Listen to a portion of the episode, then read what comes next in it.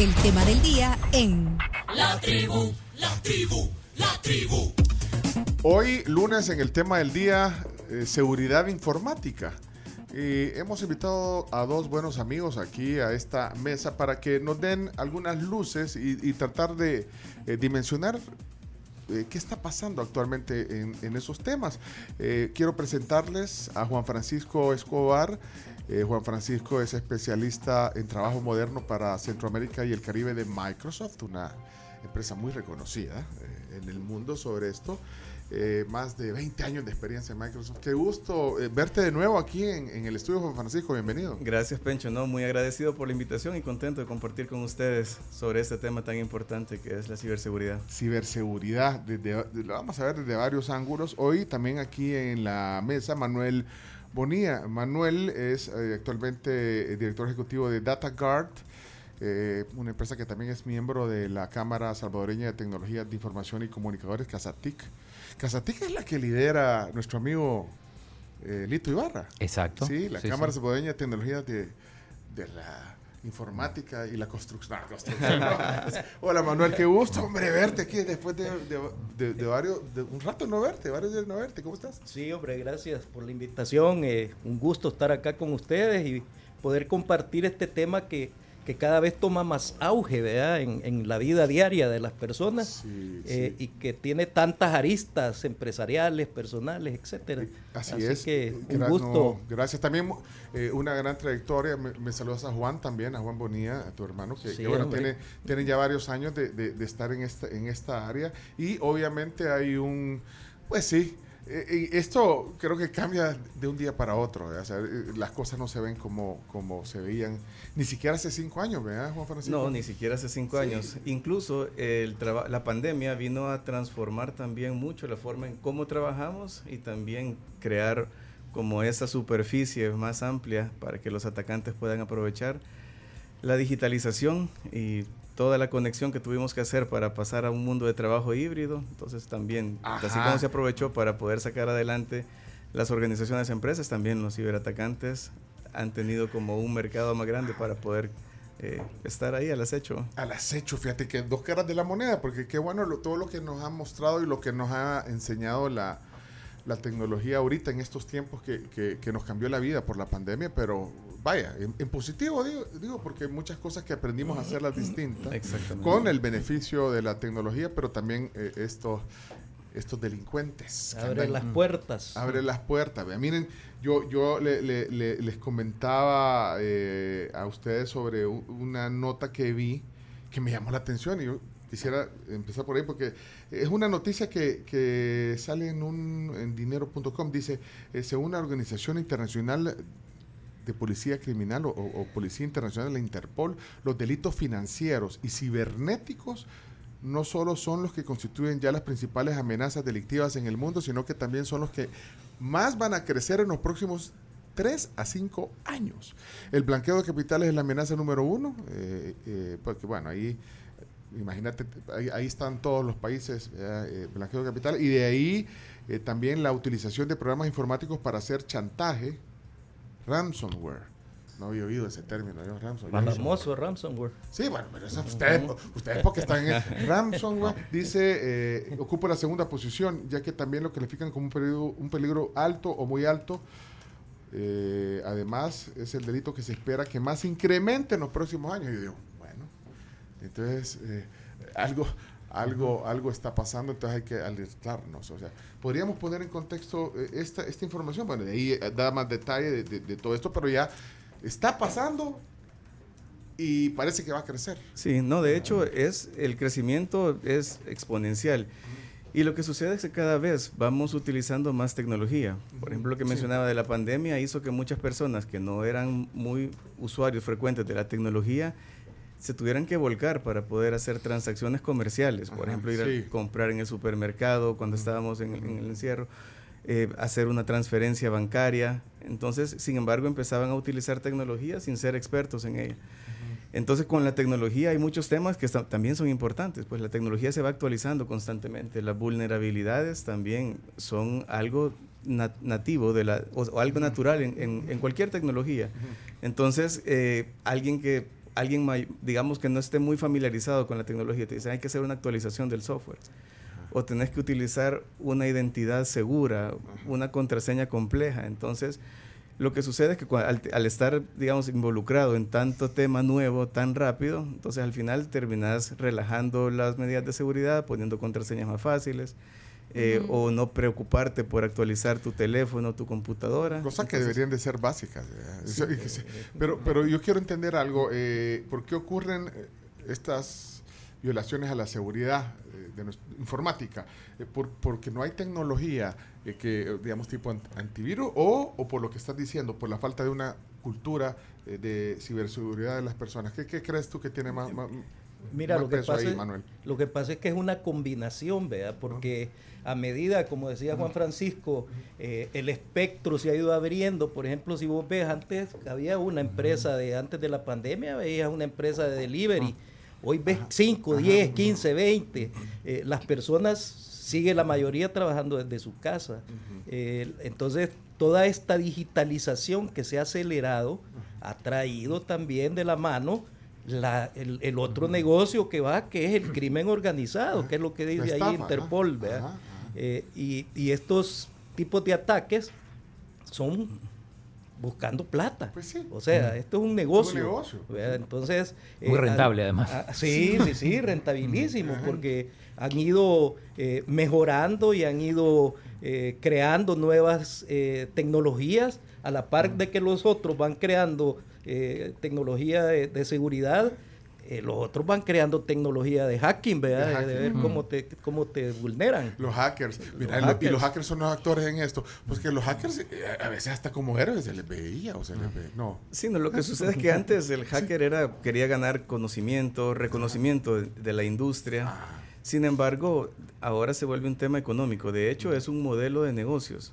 Y lo que mencionaba de ransomware, ahora hay un hay servicio de ransomware as a service. Entonces, donde ya no necesitas ser un gran experto en, en atacar, sino que puedes buscar una organización que es crimen organizado que tenga estos servicios disponibles y contratar contratar los servicios contratar a los hackers los hackers eh, son, expertos en tecnología también. O sea digamos bueno no sé si generalizar pero bueno pero ese término sí, sí. sí. De hecho el término hacker digamos es, es, ampliamente utilizado. sin embargo el que hace el daño es el cracker el que quiebra los sistemas el que hace un daño porque incluso o sea por ejemplo para poder defendernos también es necesario tener una mentalidad de hacker. Entonces, de, entender qué pasa así, cómo me podrían atacar. Entonces, eh, pero, pero sí, en general, o sea, eso se ha vuelto un modelo de negocio mucho más rentable que el crimen organizado tradicional que hemos visto en temas de, de, diferentes ámbitos. Pues. ¿Qué, porcentaje hay de los que de los que terminan descubriendo o por la mayoría de, los, de estos delitos quedan impunes?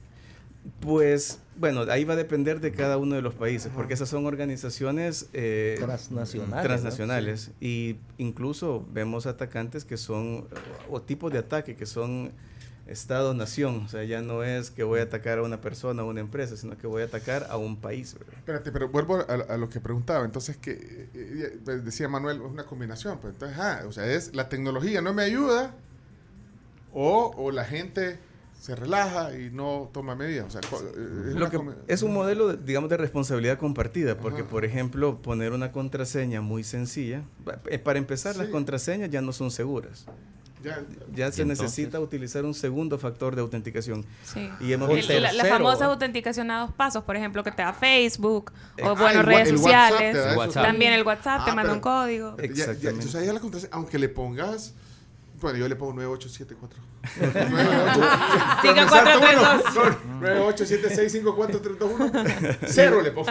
Y, usar la misma para el banco, para el otro, para el otro. No, eso no lo haga. No, espérate, pero no importa que sea W, X mayúscula, arroba, no sé qué. O sea, no importa. Ya no es seguro. No es seguro solamente una contraseña. O sea, puede hacerse, digamos, compleja y te da un grado de seguridad mayor, pero no es suficiente.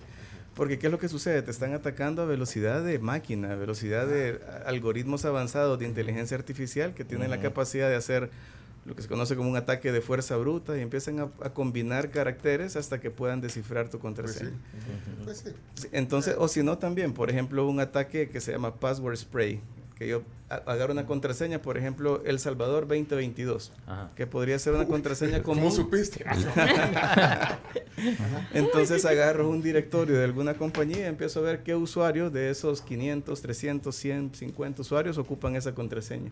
Entonces empiezo a hacer pruebas hasta que puedo descifrar o, detectar qué usuario está siendo eh, utilizando esa contraseña. Entonces, ya la contraseña no es suficiente, sino que tenemos que ir a un segundo factor de autenticación y esto es para todas las cuentas.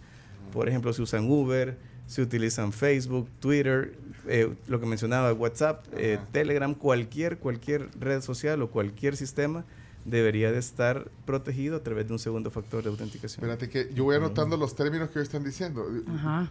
¿Cómo se llama? Password spray, ¿cómo se llama? Password spray. Y el otro ransomware. Ransomware. Password Spray, ¿qué es eso? Acabas de decir otro. no, queremos conocer todos Fuerza bruta.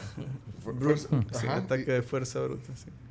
No, pues sí, son términos bien de, de, digamos, de ustedes, pero, pero son, son ¿Cómo se llama ese término? Ransomware. El ransomware es, como un virus que se mete en, en, las redes de los, de los clientes y, y, te encripta la información. Y después te ah. piden eh, es una extorsión. te piden una, recompensa. para entregarte tu... Y está comprobado que solo el 4%, imagínate pagando la extorsión, recupera su información. O sea que tampoco es algo que va a ser seguro. y es que prácticamente es negociar con delincuentes. Eso es. Mira, aquí pregunta, Neo de Matrix eh, eh, era un hacker, dice, pero, pero que lo ponían como héroe. Pues pues pero ¿hace cuánto fue eso? Bueno, un montón de películas sí, los, los hackers, como decía Pencho, son héroes. Sí, no, lo que sucede es que se necesita mentalidad de hacker para poder entender cómo operan, cómo funciona todo este tema de, amenazas y ataques. Vaya, pero, pero ¿qué hacen ustedes, digamos, bueno, ustedes que se dedican a esto de la tecnología, a advertir? Bueno, más allá de, decir, miren, los passwords ya no son, pero hay, que, hay que cuidar nuestra, nuestro eh, digamos, nuestros datos, pero ¿qué hacen ustedes? ¿Cómo, cómo actúan? Eh, en el caso de usted, para, para, para las, las, empresas y para los usuarios. Nosotros somos una empresa dedicada al mercado corporativo, pero hoy las redes corporativas están unidas del usuario final. entonces, pues. correcto. Entonces, eh, tenemos que tener una serie de herramientas que le ayuden a tus clientes a poder bloquear, porque ya es tanto ponerle, la mayoría de clientes tienen un antivirus de una marca, tienen un firewall de otra, tienen otro, eh, otro sistema de seguridad para otras de sus aplicaciones de otro fabricante. Entonces, es imposible que tengas toda esa gama de conocimientos dentro de las empresas. Entonces, han surgido empresas como la nuestra, que son empresas que se especializan, tenemos un SOC, se llaman, que es un un Security Operations Center, un centro de monitoreo de amenazas. un SOC, un SOC.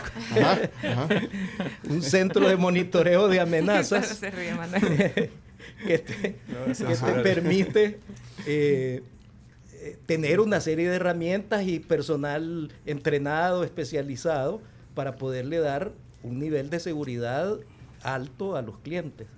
Ahí se usan muchas de las herramientas que tiene Microsoft nosotros somos partners de Microsoft y pues, somos partners de, otros fabricantes. Entonces, esa es una manera. Pero la otra manera, que es el otro extremo, que es el, usuario final, a este usuario final, además de que le pones también herramientas de control, de acceso, de autenticación, etcétera, todo lo que vos querrás, tenés que capacitarlo. Porque si no lo capacitas, al ratito está otra vez poniendo la, el password, vea, o le llega un correo y le dice, mire, se acaba de ganar la lotería, ábralo, vea, te digo algo y, pues, extremadamente en la, red, en la red de la empresa y ahí, y ahí se acaba todo el trabajo. Pues. Entonces es combinación tecnología-cultura. Sí, mira, todo empieza en la persona, porque el, el objetivo principal es la, digamos, el, el, la ingenuidad del ser humano de, o, de, nosotros como personas. Y en primer lugar es, eh, como mencionaba Manuel, es la capacitación, o sea, ser escépticos. Por ejemplo, una oferta que te llegue por correo electrónico o que te llegue por, por, un, por WhatsApp o por algún medio de, de chat y que sea algo sumamente atractivo, que tiene un hipervínculo. Entonces hay que ser muy escépticos y evitar esos mensajes de personas que no conocemos que llevan un enlace, que llevan un hipervínculo. Sobre todo también, a veces hay empresas que te dicen que si quieres participar en algún tipo de encuesta, en algún tipo de, promoción, de rifa, y te empiezan a pedir información personal. Entonces ahí van eh, ahí empieza ya un ciberataque. De hecho, el atacante es alguien sigiloso, alguien paciente. Incluso muchas organizaciones o muchas, eh, digamos, empresas tienen al atacante dentro por meses, hasta 280 días entonces en lo que está haciendo el reconocimiento, preparando hasta que llega un momento en el ataque. Entonces todo empieza en la persona. Entonces cualquier correo sospechoso o de alguien que no conocemos, no le demos clic. Por ejemplo, el ransomware. El ransomware no, digamos, no entra como un virus, porque si fuera un virus lo reconocería casi cualquier antivirus, sino que entra como un mensaje legítimo, como un mensaje que viene preparado con un documento anexa, anexo o con unos enlaces. Entonces, una vez está dentro del buzón o, ya en, tu cliente de correo electrónico, le das un clic y ahí se, se, ya entra la carga útil que es la que va a causar el daño y ya em, empieza el problema. Entonces, muchas veces es eh, ingenuidad, digamos. Entonces, es, la palabra es mantenerte escéptico y desconfiado de cualquier tipo de información que pueda llegar. Mira, hay tantos sistemas. Ponerle que hay uno que se llama phishing que ese te, te, están pescando ahí a ver quién cae y te ponen, te cambian una letrita del, del, del de cierto eh, del banco o de lo que sea. Y, y, la gente le da doble clic y ya estás adentro. Ya caíste, después se llama phishing. De hecho, ahora que mencionas a los bancos, los bancos han estado eh, tratando de hacer alertar a sus clientes, porque me da la impresión, bueno, y también ha sido público, que, que los bancos han sido vulnerados en algunas... Eh, eh, a sus clientes los han estafado, ha pasado, pero entonces pareciera ser que estas empresas o, la banca, eh, bueno, ahí está el manejo también de nuestra plata, ¿verdad? También, y, lo, por lo que decían de cómo hemos estado utilizando cada vez más eh, las herramientas digitales para hacer nuestras transacciones. Entonces la pregunta es, ¿hacia dónde están dirigidos más los ataques? hacia las empresas estas, bueno, grandes, la banca en este caso, hacia, hacia las corporaciones, Mira, ahora realmente es todo, Pencho. Antes era atacar una gran corporación para ganar fama. Pero, pues digamos, prefiero, si me voy a ganar X cantidad de millones atacando una corporación que me va a costar muchísimo trabajo, mejor ataco a un millón de personas que se me hace más fácil, que tienen, digamos, menos sistemas de defensa, menos protección, y voy por cada uno de ellos. Entonces el atacante ya no está buscando grandes objetivos, sino que masificar el ataque a los usuarios finales como, bueno, como nosotros. Pues, como personas comunes. Sí, porque imagínate, te llega un anuncio de un banco, entonces y te dice, ok, quiere calificar o, lo vamos a precalificar para alguna oferta. Entonces si te piden usuario, te piden teléfono, te piden correo electrónico, te piden que crees una cuenta muchas veces o que pongas una contraseña y de repente, ¿qué sucede? Utilizas la misma contraseña que utilizas para otros sistemas. Entonces, ya ahí empezás a compartir información y todavía venís y ves que el sitio, en vez de tener el nombre correcto, tiene una letra intercambiada. Ahí está. entonces, siempre es importante verificar. Primero, por ejemplo, utilizar un navegador que sea confiable. ¿Cuáles son los navegadores confiables? Porque lo que pasa es que de repente mucha gente no, no tiene como idea de esto y piensa que el que está por default en la computadora que te viene con el sistema operativo es como más confiable. Y también en el caso de las contraseñas, cuando tú estás eh, creando una cuenta nueva en cualquier sitio, te da como la opción de una contraseña segura. Esas contraseñas seguras que te da automáticamente el navegador en el que en ese momento estás creando tus cuentas, ¿sí son seguras? Sí son seguras. Y de hecho, por ejemplo, yo les puedo hablar de Microsoft Edge, que es el navegador que viene ahora con, con, Windows 11. Entonces, ese tiene un sistema de defensa. Es un, es un navegador que está diseñado para ser seguro. Es el default de, de, Microsoft. Es el default de Microsoft. Sí, por ejemplo, un navegador que no es seguro en este momento es Internet Explorer que ha sido el navegador de batalla por mucho tiempo, pero, que ya está fuera del ciclo de soporte, ya no es un navegador. Ya, eh, eh, había que hacer, digamos, la, transición, a, Edge. Entonces, Edge también tiene un sistema de gestión de contraseñas. Por ejemplo, eh, lo, que te, lo que estaba mencionando, que te crea una contraseña sumamente compleja.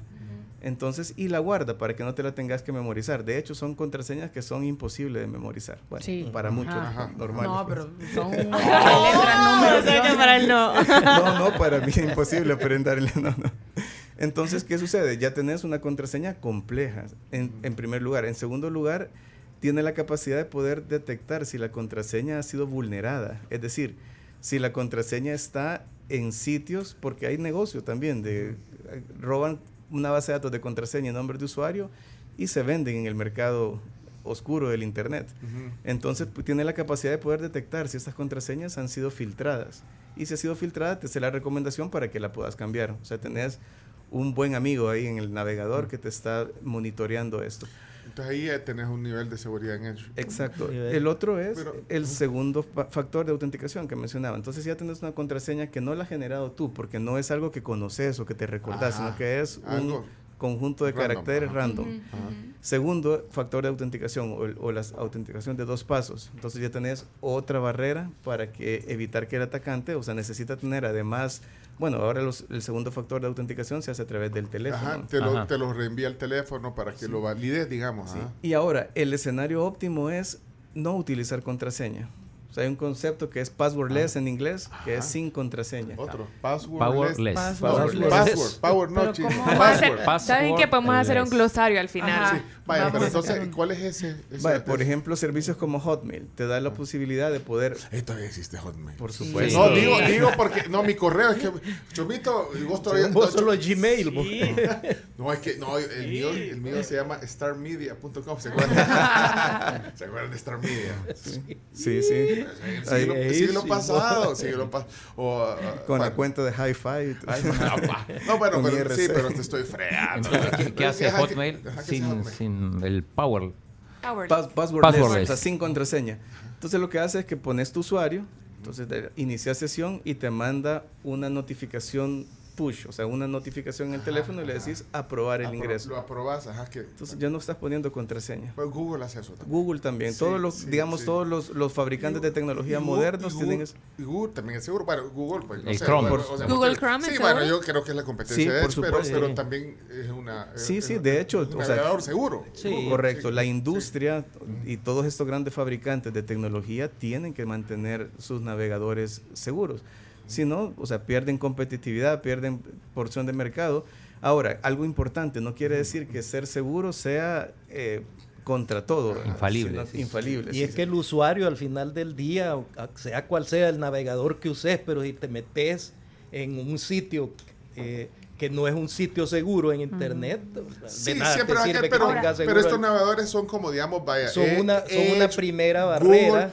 bueno, Safari, que es el Safari, de Safari debe tener también eh, confianza y de ahí, y todo, porque ahí está Firefox, creo yo que es otro. ¿eh? Firefox, sí.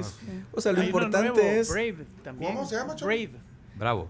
Sí, Brave. Ah, pero ese lo viste en ahí no, el varón. en ahí el varón lo viste. que lo que tiene es que, que te elimina todos los anuncios. Ah, me interesa. Es muy bueno. Buenísimo. Brave. Ese, es que hay que ir a ver. ¿Dónde, dónde se anda metiendo? Quiero que me hagan, que me hagan un barrido aquí. Mira, yo tengo una un, análisis, un análisis de vulnerabilidad. ¿De dónde se está? Es que yo estoy viendo la fuente donde se. Chomito, son las páginas. en lugar de entrar a Wikipedia, entra ahí el varón. ahí consigue sus datos, ahí saca todo, ahí corrobora. Yo tengo una consulta eh, con esto de las push notifications que vos decís que ya no necesitas contraseña. Pero ¿qué pasa en el caso vos perdás el dispositivo en el que accedes, en el que das el acceso? Sí, o sea, siempre hay un mecanismo de recuperación. Ah, ok.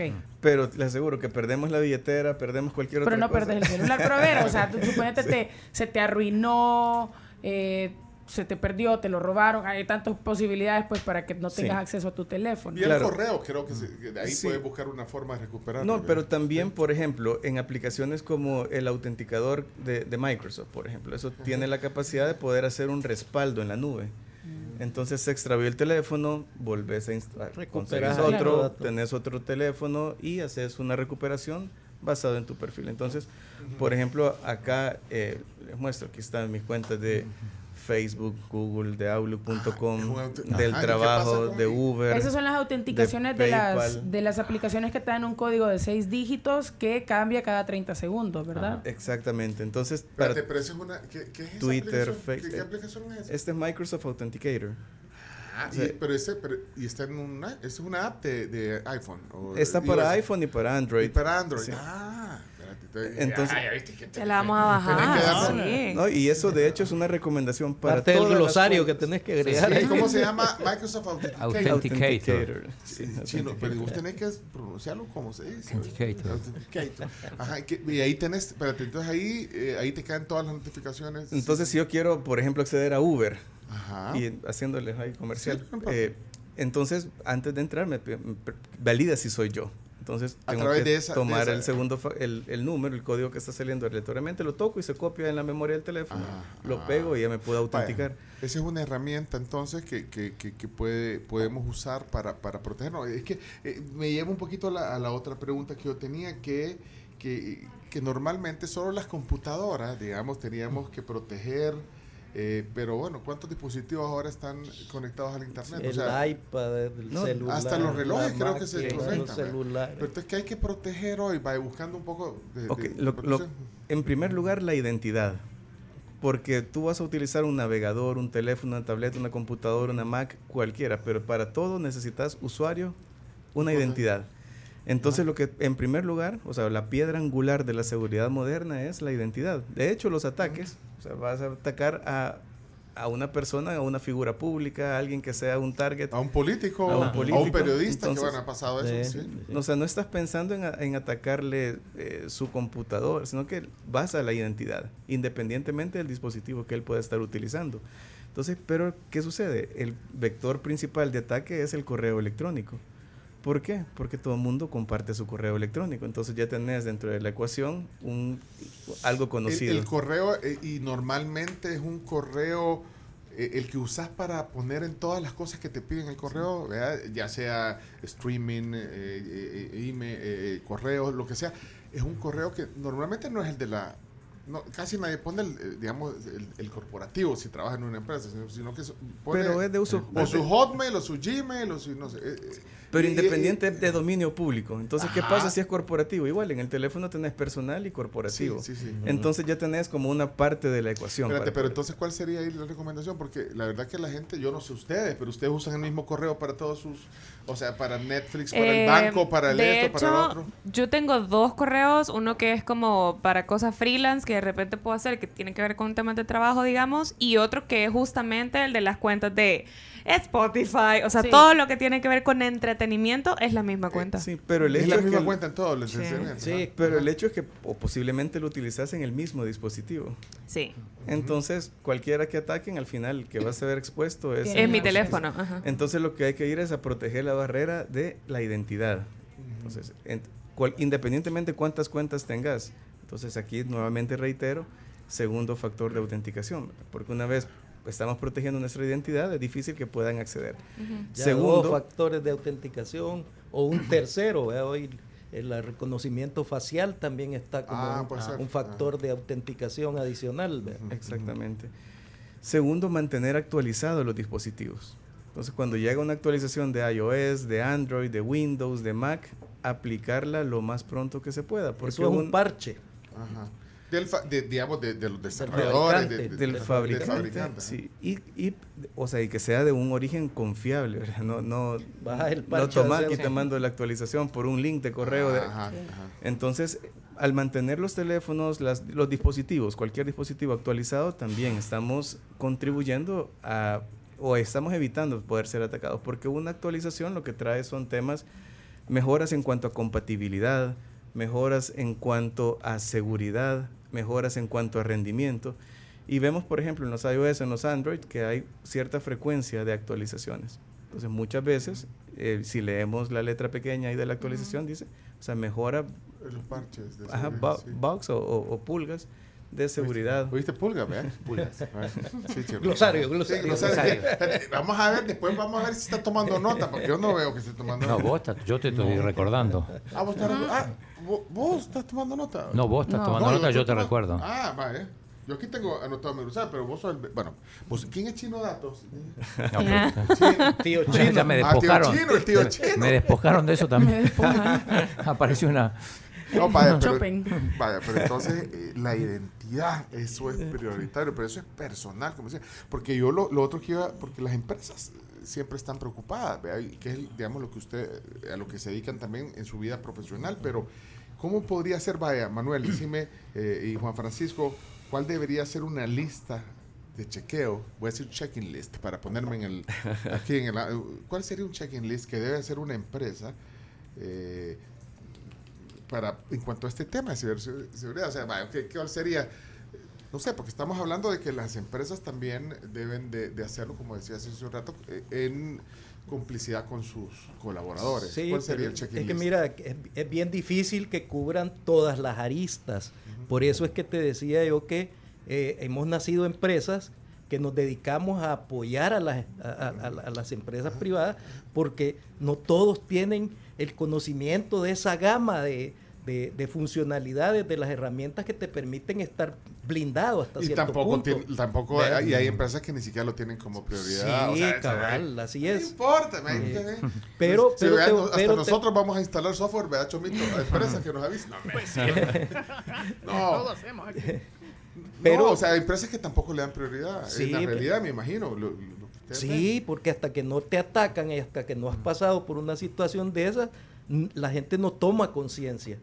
Pero para mí, te digo, es bien importante el, capacitar al personal. Por ejemplo, las empresas están ahora con una campaña de capacitar a la secretaria, a los contadores, a los ejecutivos, porque muchas veces no son los elementos más débiles que uno pensaría los que, los que permiten los ataques, sino que son los altos ejecutivos que no se quieren normar, que quieren ah. seguir accesando como ellos eh, lo hacen la, porque es más fácil. Pues. pues o sea, si ya te metes... Se resisten. Sí, se resisten. Y, ese termina siendo la bomba de... así es. Del eslabón más débil se rompe la cadena.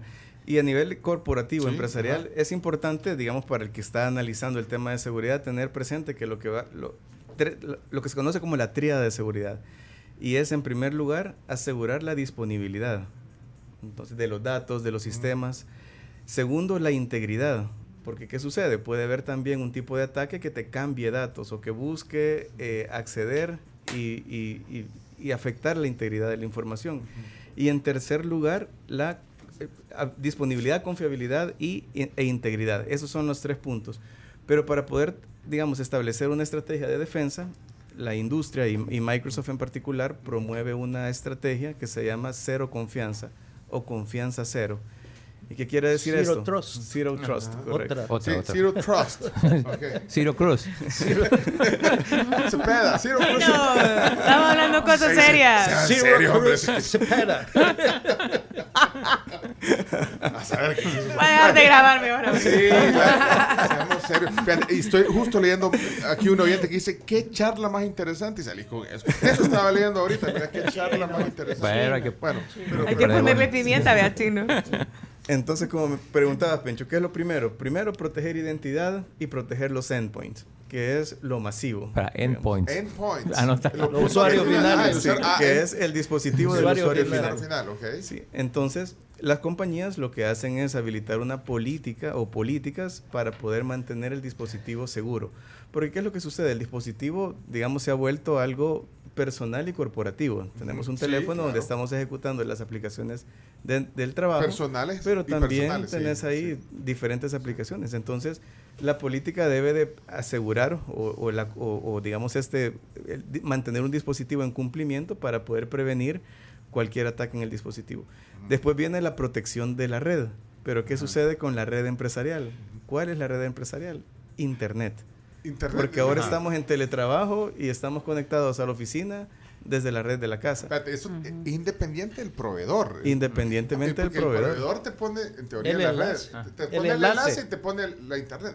Pero el proveedor no tiene nada. No tiene responsabilidad en mm. la parte interna tuya. Ahí es donde vos tenés que protegerte. Entonces aquí en la red hay dos partes. Una red privada, que es la red corporativa, la red donde estamos ahí seguros dentro de la red del trabajo, pero también la red pública, que es la red que tomo cuando estoy... Eh, en cualquier lugar, en un café, en un restaurante. Que, que, pusimos la red de ustedes. Se las dieron la clave. Ah, no la pidieron. No, no, yo no ahí, ahí, no me meto, no va a ser que el chomito me saque. De hecho, esa era otra de las preguntas que, ajá, que yo tenía. Pero bueno, terminemos de este punto. Ajá. Sí, entonces viene la parte de la red y después viene la protección de los datos, que es el activo más valioso en, en este mundo digital, las aplicaciones que son los vehículos sobre los cuales accedemos a los datos. Entonces hay aplicaciones que son basadas en nube, como por ejemplo, bueno, hay muchas aplicaciones SaaS, Microsoft 365, Office 365, Exchange, eh, todo, eso, todo, eso, está en la nube. Sí, eh, eso a nivel, digamos, empresarial corporativo. Corporativo, sí, pero también, o sea, por ejemplo, cuando usas Hotmail, Gmail, eh, utilizas Instagram, utilizas eh, cualquier aplicación, al final es una aplicación que se está conectando a datos. Entonces también, digamos, en el mundo corporativo es importante proteger esas aplicaciones. muchas veces en el mundo corporativo también hay personas que tienen la necesidad de alguna aplicación en particular, la descargan, la empiezan a utilizar y están bajo la sombra de la administración de TI otro término, se llama Shadow IT. Shadow ID. Dame un ejemplo práctico de, esa aplicación. Que Suponete que yo soy un mercadólogo y necesito empezar a hacer algún tema, alguna campaña. Entonces veo alguna aplicación que ya está hecha, que ya, Canvas, Canvas, por que ya sirve para algo, entonces la utilizo. Sí, sí. Eh, eh, un ejemplo, ¿no? Podría pues ser una aplicación o cualquier aplicación X que están ahí que te vas, vas al store de, de, Android o de Apple o de, de Microsoft y te bajas un app que te resuelve una necesidad en particular. Pero muchas veces estas aplicaciones son, eh, digamos, su política de privacidad, de cumplimiento, la adherencia a normativas o estándares de la industria. No quiere decir que sea mala, porque la aplicación es espectacular, pero no se adhieren a requerimientos regulatorios más exigentes de algunas compañías. Eh, un ejemplo es cuando te dicen, miren, al, bajar esta aplicación eh, estás aceptando compartir información, está, y vos le das aceptar y te puede entrar a tus fotos y le das aceptar. Todo a eso te Bueno, lo que hablamos de los aplicaciones, las apps para entrar a Qatar sí. mañana. Ajá, estamos hablando de dos aplicaciones. Eso, póngalo ahí, póngalo ahí eh, eh, para. Hay dos pendientes aquí, pero terminamos sí. aquí.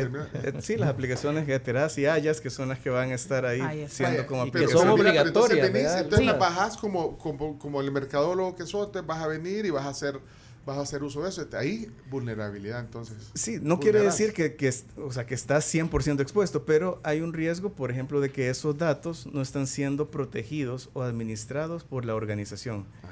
Entonces, ¿qué pasa si la aplicación es vulnerada? ¿Cómo hace un departamento de TI para poder recuperar esos datos o para poder bloquear el acceso? ¿Y cómo hace el departamento también de IT? O TI dijiste vos. Tecnología, de la información. ¿Y IT qué es?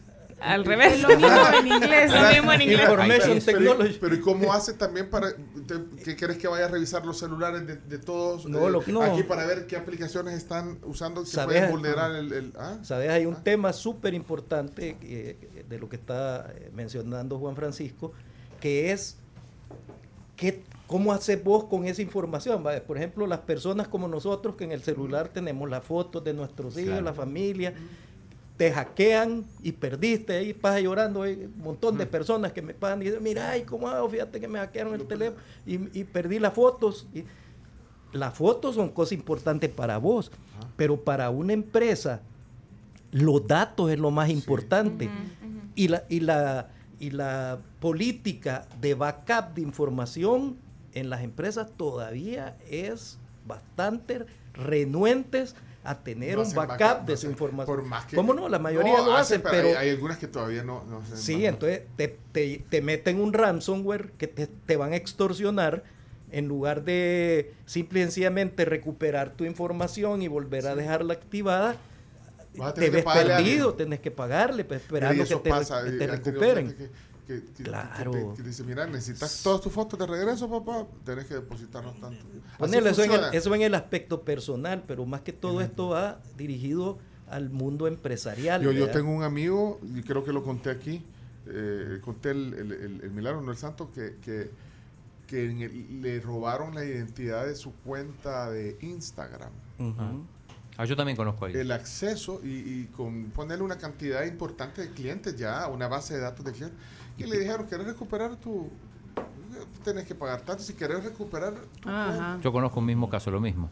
Yo conozco dos casos. Y, y, yo no sé, porque también tienen dos opciones, creo yo, los, los hackers. O, o devolvértela a través de un ransomware sería en este caso ese es la, e, e, no el ransomware es el que te secuestra la ah, información. Ah. por eso ah bueno te secuestró el, te agarró el, el, nombre digamos de tu cuenta pero esa, esa es suplantación de identidad o sea que ah. alguien sabe cuál es tu usuario descifra tu contraseña y, se apodera y te dice si la querés pero es extorsión al final porque te está diciendo mira pagame y te la devuelve exacto.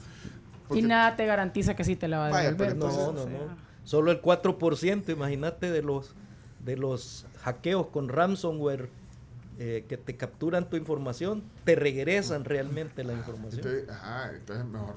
mejor no eh, bueno, pero la persona que conozco ahí dejó y creó otra cuenta. Y Lo mismo.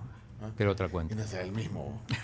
es una. No, no, no, no, es tanta información porque. Por las dudas. Ajá. Es un pero comercio de. Cook. Tim Cook. No. no. Vaya, pero, pero entonces ahí imagínate todo lo que puede, o sea, es, la extorsión al final, extorsión.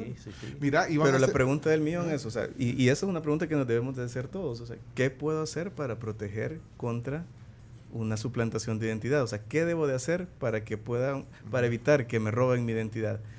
Y viene la pregunta siguiente, ¿la identidad de qué aplicación?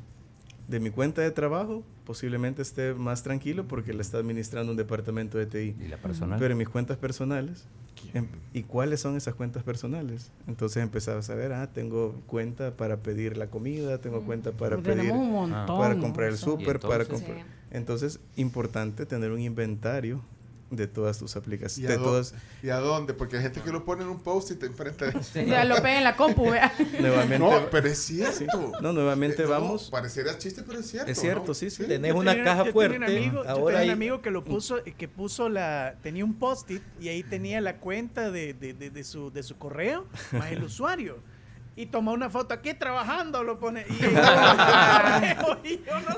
bueno, ese es uno de los que les hackearon. Nuevamente con la aplicación de Microsoft Authenticator tenés un repositorio de contraseñas. Entonces, y acá están, por ejemplo, pero, pero, si entran a eso, ya entran a todas estas contraseñas. Pero ya está protegido por una por un sistema, digamos, es a gran escala. No, no es, gratis. Es gratuita, es de Microsoft y está disponible. Ah, Entonces, lo que les mismo que les mencionaba, por ejemplo, aquí está el segundo factor de autenticación de todas las cuentas. Pero hay sitios que son solamente de usuario contraseña. Entonces, esos sitios están también acá. Y acá ah. puedo tener una contraseña creada por el mismo sistema, que es una contraseña compleja. Entonces no tengo que estar memorizando absolutamente. Para poder acceder a las otras contraseñas. Exacto. También la puedo mantener la contraseña preferida, pues puedo, puedo dejar mi contraseña preferida. Pero ya una vez soy sujeto a un ataque o, han vulnerado alguna de mis cuentas, entonces para empezar empiezo a recordar o, a revisar cuáles son todos los servicios que tengo.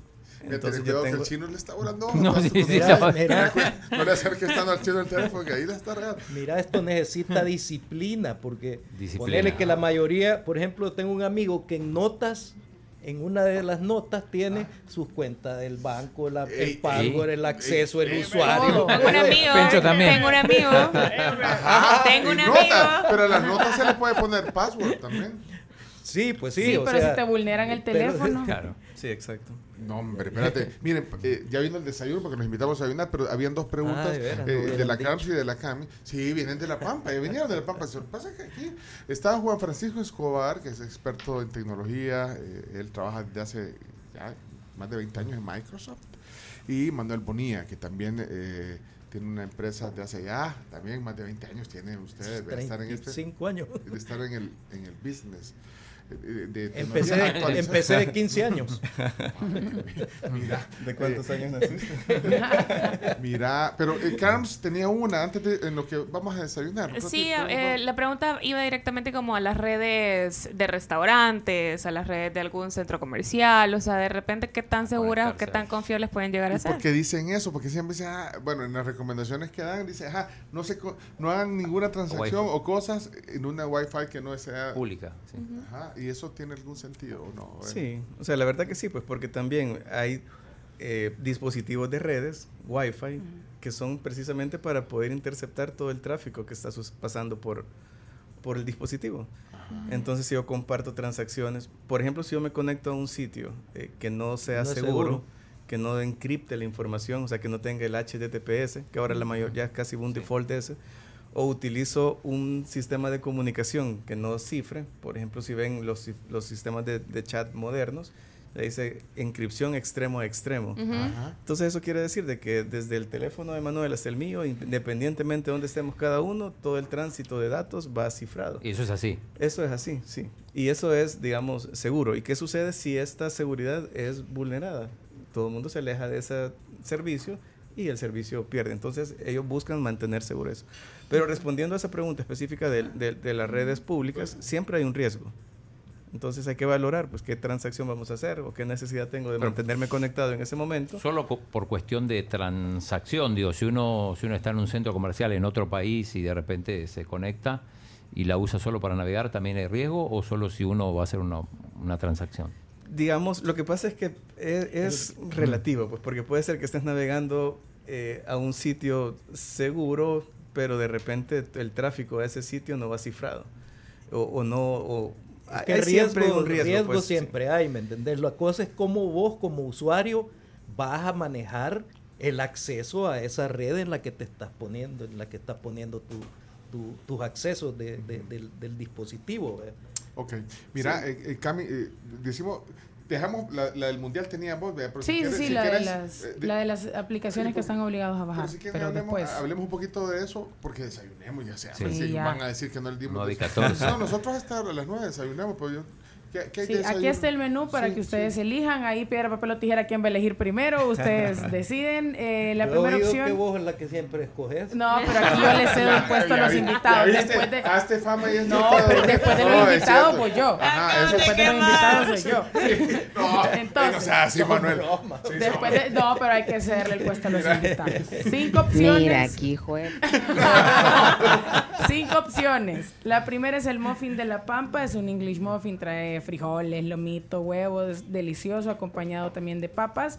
El croissant con huevos, vegetales, queso, acompañado de papa hash brown y salsa. Desayuno típico, huevos estrellados, chorizo argentino, plátano, guacamole, frijoles y queso. El plato de frutas que viene acompañado de yogur, granola y miel. Y los pancakes que vienen acompañados con miel. Ahí ustedes. El es el croissant. Croissant. ¿Y vos, Francisco? Los pancakes, ese. Vaya, okay. Croissant y pancakes. Y ahora, ahora vamos, Ahora, ahora voy yo. voy a coger el muffin de la pampa. Bárbara. Eso, pues sí, de ahí, de ahí nosotros. De ahí, ahí pero, para todos. Gracias a la pampa. Eh, los desayunos de la pampa eh, pueden ir. En, en, Santa Elena están todos los días. Y algunas tienen. Eh, ahí viene. ¿eh? Muchas gracias. Lo máximo. Voy a poner aquí esta cámara para abajo para que se vea, miren, para que vean que ahí está, miren, ahí está, ¿eh? Miren cakes, una fresa y todo, y allá también no, pero ¿cuál, pediste vos? No, pues no fue el que pediste el tú. Croissant. El croissant. Ah, el croissant. Sí, sí. Y no era el que vos querías, Camila. No, yo quiero el muffin. Ah, el muffin. Ah, mira, puya, bien, bien grande. El, sí. Maño generoso. Sí, generoso, no está bueno, buen provecho. Gracias por estar aquí ambos. Eh, vamos a la pausa. Eh, regresamos. Eh, a mí me quedan dos preguntas, dos que tres preguntas bien, bien importantes que yo no quiero dejar de hacer y hay opiniones de la gente, preguntas de la gente. ¿sí? Consulta. Con, eso regresamos. Sí, y, ojalá pueda hacer un par de preguntas que yo creo que ellos me pueden dar alguna luz. Es Manuel eh, Bonilla de Data Guard y eh, el gran Juan Francisco Escobar de Microsoft. Hoy aquí hablando de seguridad cibernética. Regresamos. Buen provecho. Gracias. Gracias. Nos vamos a la pausa, pero también les recordamos que este espacio es gracias a nuestros amigos de Sorritone, un producto Ancalmo con muchísimos años de tradición y que, por supuesto, está fiel aquí a la tribu. Ahí lo vamos a enseñar en la cámara. Ahí está. No, no, han tosido los invitados. No, no, no han tosido. Gracias a Dios. se puede llevar, se puede, se puede, se, puede llevar. Estos son dulces para llevar. Y también, eh, bueno, dos huevitos aportan el 90% eh, que, pues, de energía que su cuerpo necesita a diario. Así que les invitamos a que vivan con huevos. Y ponerle mente a tus finanzas puede hacer una gran diferencia en el camino para alcanzar tus metas. Así que piensa financieramente con Banco Agrícola. Buen provecho. Mira, buenísimos comensales hoy. Sí, sí, sí. Ni hablamos. No, es que ya estaban avisados que no desayunaran. Muy, bueno, muy poquito. No, pero ese, no, ese, croissant está bueno. Dejé un pedazo. es que es bien amplio el menú de la Pampa en desayuno. Así que ya saben, eh, bueno, estamos de regreso aquí en el último segmento. Ya estamos eh, overtime, como nos pasa, pero eh, vamos a evacuar algunas preguntas y, algunos comentarios de los oyentes. Carlos, ¿algo más antes? Sí, solo recordarles que Viva Outdoor eh, tiene la opción de pautar en vallas digitales para los emprendedores. Pueden planificar, diseñar y colocar su propia campaña publicitaria en esta plataforma. Solo ingresen a vivaoutdoor.com, Pleca Shop, ahí están todas las indicaciones. Perfecto. Hoy Manuel Bonilla, eh, director ejecutivo de DataGuard, miembro de la Cámara Salvadoreña de Tecnologías de la Información y Comunicaciones, CASATIC y también está aquí Juan Francisco Escobar, especialista en trabajo moderno para Centroamérica y el Caribe Microsoft, basado aquí en El Salvador. Desde ahí eh, ves toda la región entonces, Juan Francisco. Desde la casa. Sí, sí. Desde la casa, imagínate. Qué alegre, vean. Sí. O sea que hoy saliste de arte aire. Sí, sí. No, pero somos vecinos también. Tenemos siempre la oficina ah, muy linda acá, solo que ahora estamos en la Torre 4. Es cierto, ahí está Microsoft. Bueno. Pero bueno, gracias a los dos por estar aquí. Miren, yo solo para ir eh, terminando, si tienen alguna opinión, eh, alguna pregunta ahí eh, clara, concisa, directa, se lo agradeceremos mucho al 7986-1635. Mira, Chomito, acelérame para que me presiones un poco con el timing. y es que, mira, hay, hay cosas... Como siempre. No, sabes que también, aparte, digamos, de las estafas, de las estafas y todo esto, bueno, también está el, tema de espionaje que bueno, eh, aquí se ha vuelto un poco uh, tema, bueno, en los últimos meses tema. Eh, vemos también, eh, bueno, como programas que supuestamente eran para el crimen organizado han sido utilizados, según algunas denuncias, pues como para espionar a oponentes políticos, periodistas. Vimos hace poco una vulneración de datos también a bases de datos en México creo que era a, algunos ministerios. Aquí. Bueno, lo de Guacamaya Leaks. Guacamaya Leaks. Panama Papers en su momento. El Banco Central de Costa Rica, que como 3, 4 meses lo hackearon y con un ransomware. Con ransomware, pero separemos, y esto quiero ir opinión, o sea, se puede proteger también contra... Esto como tuvo mucho ruido por el tema político y todo, pero e, este, es, esto eh, también se puede hacer algo para no vulnerar vulnerar, perdón, esto. Eh, solo para eh, abundar algo más, me decía alguien el, fin de semana, mira, mi hijo, hoy todo lo que estás hablando por WhatsApp, todo se puede vulnerar y pueden saber, por ejemplo. De ahí ves a toda la gente cambiándose a Telegram y a, no sé qué. O también. ¿Algún comentario sobre eso?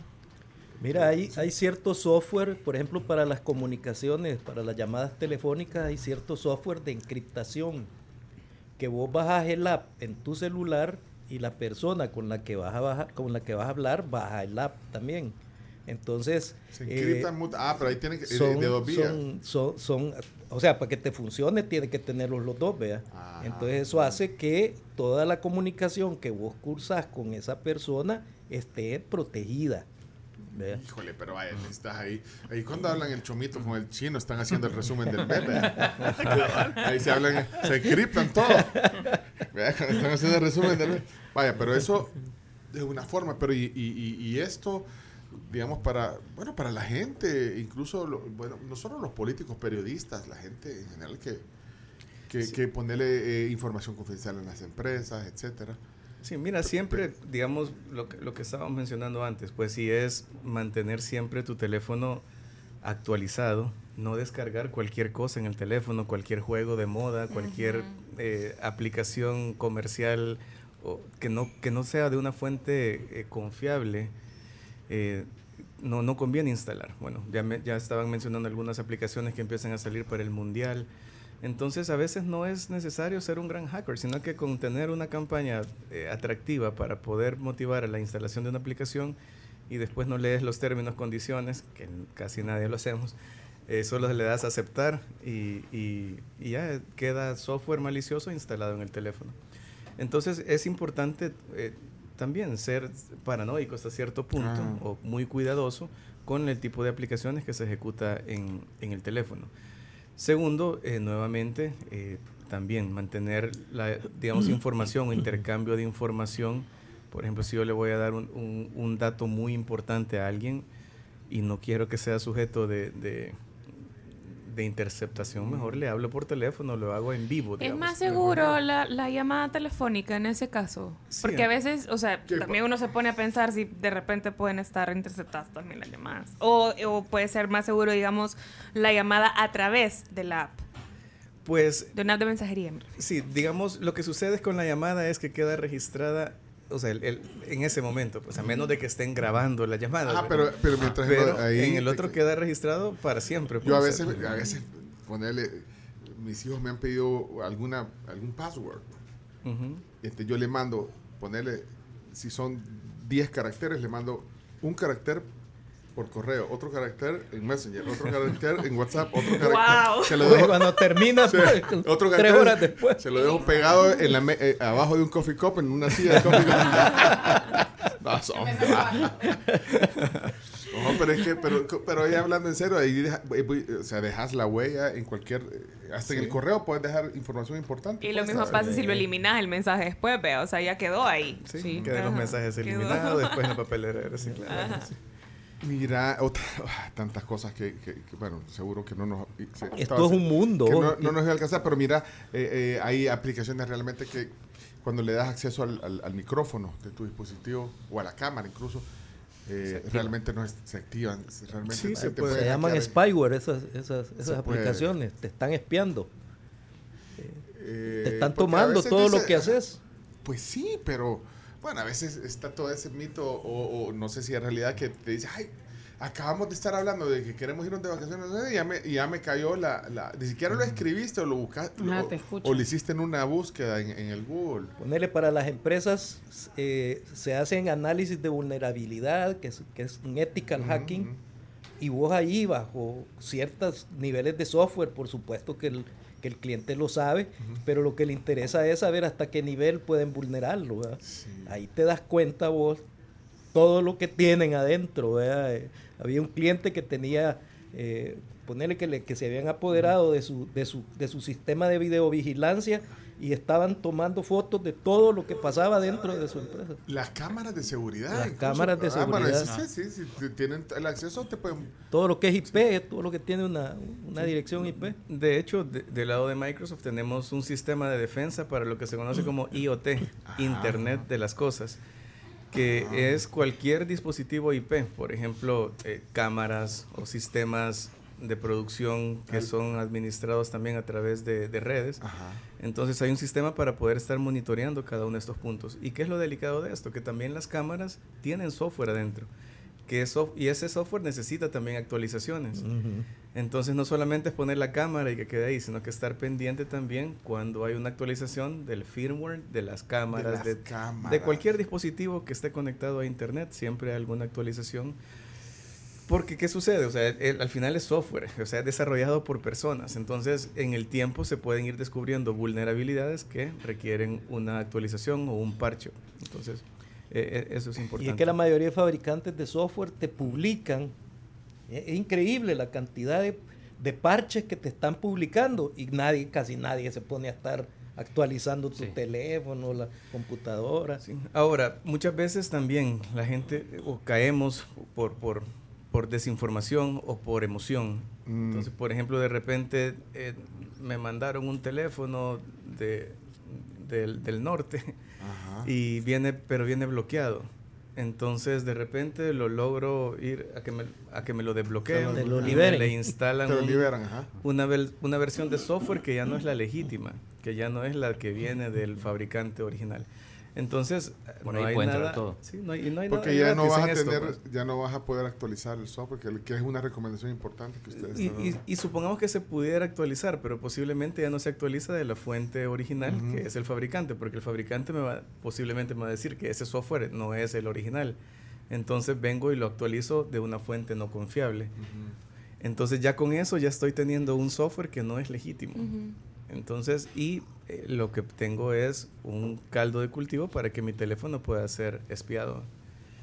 Así es que siempre es mejor utilizar fuentes. Eh, ¿Qué yuca eso? fue, fue mío. Ah, fue mío. Ah. Sí, yo levanté la vista para Sí, yo también, sí. ¿Qué yuca eso? ah, ese es el... Fue mío. Mira, que, que bueno, eh, como hablábamos al principio, o sea, esto eh, es un tema actual, estos delitos informáticos y todo, y viene increciendo, como dicen, así que... de hecho, por ejemplo, en las empresas ya el antivirus no es suficiente. Mm. ¿Por qué? Porque el antivirus trabaja típicamente basado en firmas. ¿Qué quiere decir firmas? Es que el fabricante del antivirus crea, descubre nuevos patrones, nuevas formas de ataque, crea una, una actualización y la manda a las computadoras. Pero eso puede suceder una vez al día, una vez a la semana, con, con cierta frecuencia. Pero los ataques se dan segundo a segundo. Entonces puede ser que el antivirus no esté actualizado para los últimos ataques. Entonces ahora la recomendación es utilizar herramientas o soluciones de seguridad que se conocen como EDR, que son Endpoint Detection and Response, o sea, sistemas más sofisticados que lo que utilizan es la inteligencia artificial para poder determinar patrones, para poder determinar, digamos, eh, sí, patrones de tráfico que se estén dando en un equipo, en un dispositivo, y poder contrarrestar un ataque. Entonces, ¿por qué? Porque los atacantes están, están perpetrando esos ataques a velocidad de inteligencia artificial, a velocidad de máquina, a gran escala. Entonces ya no es posible que una persona pueda contrarrestar un ataque con los métodos de los que se hacía, como me preguntaste, hace 5 años, hace 10 años. Entonces los antivirus, digamos, son un mecanismo de defensa, pero no lo es todo. Tenemos que ir al siguiente nivel, que son estos sistemas de detección y respuesta. Bien, eh, el tiempo, eh, Camila, vos querías saber sobre los programas del Mundial. Sí, sobre las aplicaciones. ¿Estás enterado, Juan Francisco? ¿eh? Sí, sí, sí. Sí, sobre las aplicaciones que dicen que son obligatorias, que va a pasar que no vas a poder usar el metro porque es a través de, de Haya que que usas el metro para poder transportarte, los horarios, eh, la otra que es por lo del COVID, pero... Controlín. Ajá, o sea, ¿qué, tan vulnerables están las personas que van a ir a Qatar? Porque dicen que tienen acceso a todo en tu dispositivo. Nivel de, tomaste una foto que no les gusta porque va a salir algo que no quieren que se conozca, te la puedan borrar. Exacto. Bueno, mira, si, tenemos la oportunidad de ir a Qatar, posiblemente vamos a tener la, oportunidad de comprar un teléfono tal vez de menor gama, más básico, más genérico, y creamos una cuenta, creamos todo, un perfil que no pueda representar riesgo. Solo para eso. Solo para eso. Entonces, dejas tu teléfono con tu foto de familia, con toda tu ¿A dónde información. Lo dejas? Eh, lo dejas acá en, el, país. Ah, pero no puedes tomar la foto con mal teléfono. Ay, chino, y vos tan exquisito que sos con la foto. No. Llevas uno de alta gama solo para la foto. eso, eso. Ah, que el chino podría llevar, puede llevar iPhone 15. Puede llevar. no ha salido, pero a él se lo da. Es más, ya dejó de hacer Microsoft teléfonos, pero pueden hacer uno solo para vos si sí, Pero eso es una forma, pues, o sea, tener un dispositivo para digamos, es ese propósito, para aplicaciones que no ah, conoces. Pero, pero eso también, digamos, eh, eh, es una forma. Pero la otra es documentarnos mejor, porque hoy, va a haber una gran, digamos, especulación de que esto es bueno, que esto es malo. Entonces, documentarnos y tratar de entender qué es lo que hace la aplicación. Tiene que haber alguna documentación y lo otro que es súper importante, pues y esto de forma general, cada vez que aceptamos instalar una aplicación, ahí viene qué es lo que va a hacer la aplicación, si pues, accede a mis fotos, a mis contactos. Ay, pues sí, pero con el afán de tener la aplicación, vos le vas a aceptar a todo. No, y más ahí, pues, pues si, si esa aplicación te va a servir para el metro, para entrar a los estadios. Para, vas a tener que usar. Vas a tener que usarla. Y, y, mi pregunta también era porque dicen que es obligatoria. O sea, no es que, ah, no la quiero bajar. Dicen que es obligación. Eh, me imagino hacer una regla para entrar al país, pues. Como que... Sí, pero, sí, eh, o sea, puede ser, pero imagínate, no es obligación constitucional tener teléfono. O sea, vos puedes elegir no tener teléfono. Mira, un día vamos a hablar de legislación, fíjate, porque también hay un tema que la legislación, bueno, ahí también deben de haber abogados que son especialistas en, esto, para hablar un poquito qué dice la legislación sobre todo esto que existe, no estaba en los códigos antes, en los códigos de las leyes, los códigos penales, civiles, o sea, ¿qué, consecuencias tiene también, vaya, pensando en esto que estamos hablando de Qatar. ¿Qué, qué, qué asidero legal pueden tener esas medidas? Ahí entras al país y y entonces si querés participar en lo que vas a ir a hacer. Ahora, yo ah. creo que como decía vos, eh, Juan Francisco, vos puedes llevar un teléfono para eso y puedes tener tu teléfono personal. No creo yo que te vayan a, quitar el teléfono. Dos, nosotros, por eso no vamos a ir. yo desde que vi que salió eso, cancelé todo el paquete que ya había comprado para ir a ver los partidos. Ya desde cancelé. sí, el chino desde que dejaron, dijeron que no iban a poder echarse los, drinks. ah, también. ah, pues con más razón. Mira. Mejor en la casa. No, pero el tema de la legislación hay que ver. Ahí hay otro, otra tela que cortar. Eh, déjame ver, Alfredo Celso, él, él hoy en Polonia. ¿Qué pasó, Alfredo? Participante del programa. Otra vulnerabilidad en la que caemos todos los usuarios es andarnos conectando a redes Wi-Fi gratis. Ah, bueno, ahí estamos. Y esa es otra puerta de entrada para hackear nuestros dispositivos móviles, porque no sabemos quién está atrás del, del router, ¿no? A lo mejor está escaneando los dispositivos que se conectan y todo eso. Así es que lo más recomendable también es borrar el historial de los navegadores una vez por mm. semana o cada 15 días para que todas las huellas que uno hace navegando se borren. Buenísimo. Aquí, hay, otra. Mira, gracias Alfredo. Eh, Buen día, tribu. Bueno, una pregunta concreta.